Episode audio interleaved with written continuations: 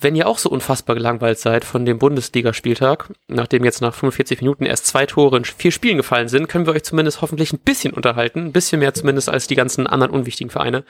Und zwar mit dem Vorbericht zu Werder Bremen gegen die TSG Hoffenheim morgen am Sonntag um 15.30 Uhr. Und wie immer an meiner Seite wird dieses Spiel mit mir besprechen der gute Lars Knieper. Halli, hallo. Hallo Matthias Althoff und vielen Dank für diese wunderbare Einleitung. Und ich musste sehr lachen, dass du über die irrelevanten anderen Bundesliga-Vereine gesprochen, hast.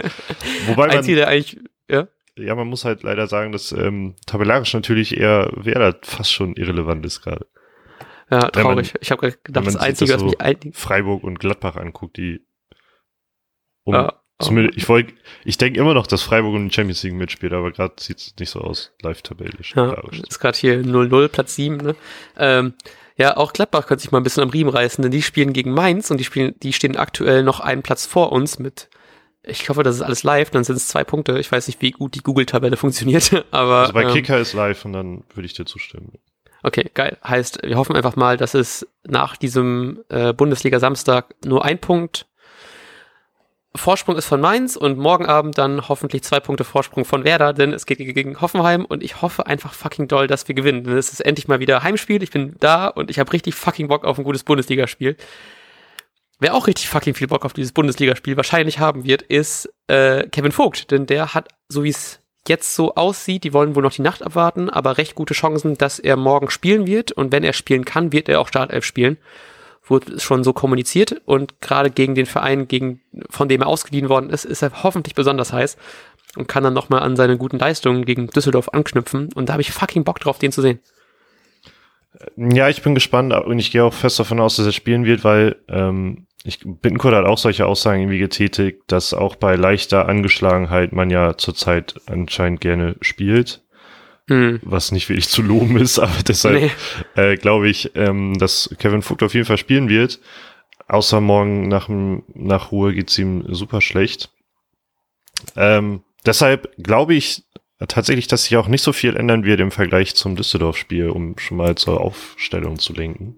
Möchtest du die einfach jetzt schon direkt raushauen oder hast du noch ein paar Random Facts zu Hoffenheim, die du oder Anekdoten dazu? Ich habe zu Hoffenheim gar keine äh, Facts, weil mein Interesse auch äh, stark gegen, gegen null äh, tendiert. Das habe ich auch einfach gedacht. Ich wollte gerade eben irgendwas überlegen, so, ah, ich war schon mal irgendwie gegen Hoffenheim im Stadion, ist da was Besonderes passiert? Habe ich irgendwelche Stories dazu? Aber Hoffenheim ist mir auch so nicht egal, weil man doch recht viel Abneigung gegen die hat, aber so, es gibt da nicht so viel, was ich dazu erzählen kann, tatsächlich. Also ich bin ein bisschen überrascht, dass ich das Gefühl hatte, die haben gar nicht so eine gute Hinrunde gespielt, stehen trotzdem ungefähr da, wo Werder stehen möchte, auf Platz 8 in direkter Nähe zu den äh, unteren internationalen Plätzen. Und davon trennen uns aktuell gerade von Hoffenheim 10 Punkte. Und ich hoffe einfach sehr, dass dann morgen einfach nur noch 7 Punkte werden.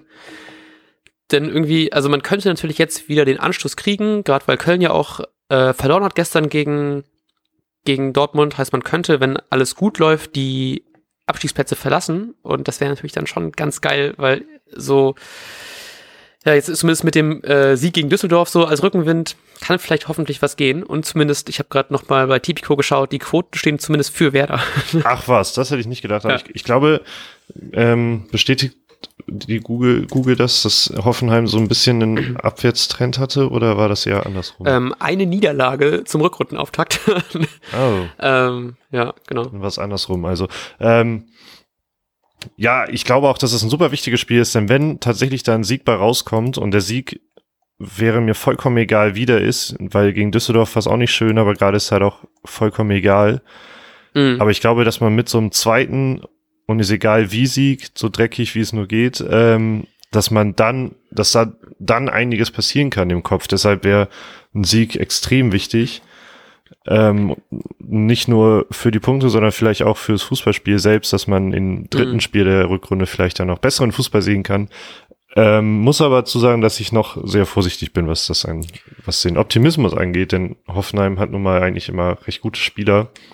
Und ja. hat das Einzige, was ich noch gelesen habe, dass ja wohl dann ähm, eine Neuverpflichtung spielen wird im Sturm. Ähm, krass, ich bin gerade ein bisschen, ich war gerade minimal abgelenkt, weil während du erzählt hast, hat äh, Paderborn ein Tor geschossen, was natürlich nicht geil ist für Werder, weil die dann immer näher ranrücken. Aber ich glaube, das Tor wird aberkannt, weil zumindest ist es jetzt wieder aus Google raus. Es war gerade ein bisschen verrückt. Nee, ist jetzt wieder drin. Hä? Okay, egal. Ich werde es nachher herausfinden und ihr wahrscheinlich, während ihr diesen Podcast hört, schon her längst herausgefunden haben, ob Paderborn äh, zwischenzeitlich gegen Freiburg geführt hat. Ach nee, warte mal, gegen Leipzig? Was geht denn? Leipzig liegt auch hinten. Ach, egal, ich darf nicht nebenbei hier Bundesliga gucken, es tut mir leid. Ähm, jetzt gerade fallen Tore, ne? Reg ich mich darüber auf, dass die äh, das Bundesliga, das Bundesliga Samstag so langweilig ist und plötzlich fallen die ganzen Tore. Hm. Ähm, wie glaubst du denn jetzt, um die Frage jetzt zu stellen, wie glaubst du denn, Stick Kofeld die Mannschaft ausfällt? Ähm, ich glaube genauso wie gegen Düsseldorf, nur einfach um eine Änderung zu sagen und meine Kritik im Spielaufbau ähm, mit aufzugreifen, könnte ich mir vorstellen, dass Osako für Schein spielt und damit nicht so ein echter Sechser vorhanden sein wird, sondern Klasen und Eggestein oh. so ein Achterrollen spielen und sich da mal abwechseln und Osako halt den Zehner, um nach vorne auch was möglich zu, möglich herzumachen, obwohl ich das von Osako nicht so wirklich erwarte, leider. ähm, ich glaube, dass es, äh, ich glaube auch, dass es eine Veränderung gibt, und zwar, dass äh, Niklas Mosander nicht spielen wird. ja, leider. Ach so, ja. Ja, ich dachte, Entschuldigung, das war ja natürlich klar. ja, nee, nee. Ähm, genau. Ähm, nee, ich glaube tatsächlich, dass ich hoffe einfach, dass Sargent noch eine Chance kriegt. Ich hoffe auch, dass ähm, ich habe so ein bisschen die Bedenken, wenn, wenn Mosander dann äh, hinten fehlt und Velkovic dann wahrscheinlich für ihn spielen wird, dass ja. man da so ein bisschen die, die schlechtere Abwehr ausgleichen muss. Deswegen hoffe ich einfach, dass man trotzdem mit Shahin als Sechser spielt und sonst glaube ich, dass es trotzdem sehr ähnlich wird wie, also genauso wird nur halt eben Velkovic statt Moisander wie gegen Düsseldorf und ich hoffe einfach, dass Sargent da endlich mal ein bisschen aufblüht, weil das, äh, ich habe da noch erstaunlich viel drüber nachgedacht und auch so ein paar Tweets noch über ihn gelesen und dachte mir, ich würde dem einfach noch gönnen, dass der jetzt endlich irgendwie nochmal da äh, das Tor einfach mal trifft, gerade wenn so viel Stürmerdiskussionen und Transfermarktgerüchte dann aufgetaucht sind äh, wäre das ganz geil. Und deswegen hoffe ich einfach mal, dass er eines der Tore schießt, die morgen beim 2-1-Sieg von Werder fallen werden. Was glaubst du denn, wie Werder spielen wird? Ja, ich glaube, das ist äh, genau andersrum. Ich glaube, dass Sargent das eine Tor schießt, aber Hoffenheim wohl zwei macht leider. Shit, okay. Ähm, gut, wir hören uns im Nachbericht zu diesem Spiel am Montag irgendwann. Und möchte noch einmal darauf hinweisen, wir haben jetzt gerade eben einfach eine Deadline beschlossen für diese Umfrage, mit der wir euch seit diversen äh, Spieltagsberichten nerven. Und zwar wollten wir die Umfrage, die ihr in allen unseren Social Media Kanälen findet, noch machen bis zum 31.01. Das ist der Freitag vom Augsburg-Spiel. Und dann können wir nämlich direkt, klug wie wir sind, erzählen, wer das, äh, wer was gewonnen hat am zum Nachbericht gegen Augsburg. Und dann werdet ihr wahrscheinlich auch erfahren, was in dem Überraschungspaket drin ist. Oder wir sagen es nicht, das wissen wir nicht ganz genau, ob wir euch das verraten. Ähm, wir wünschen euch einen wunderbaren restlichen Bundesliga-Samstag. Wir wünschen euch einen noch besseren Bundesliga-Sonntag. Und sagen bis dann. Auf Wiedersehen. Und jetzt läuft der Ball.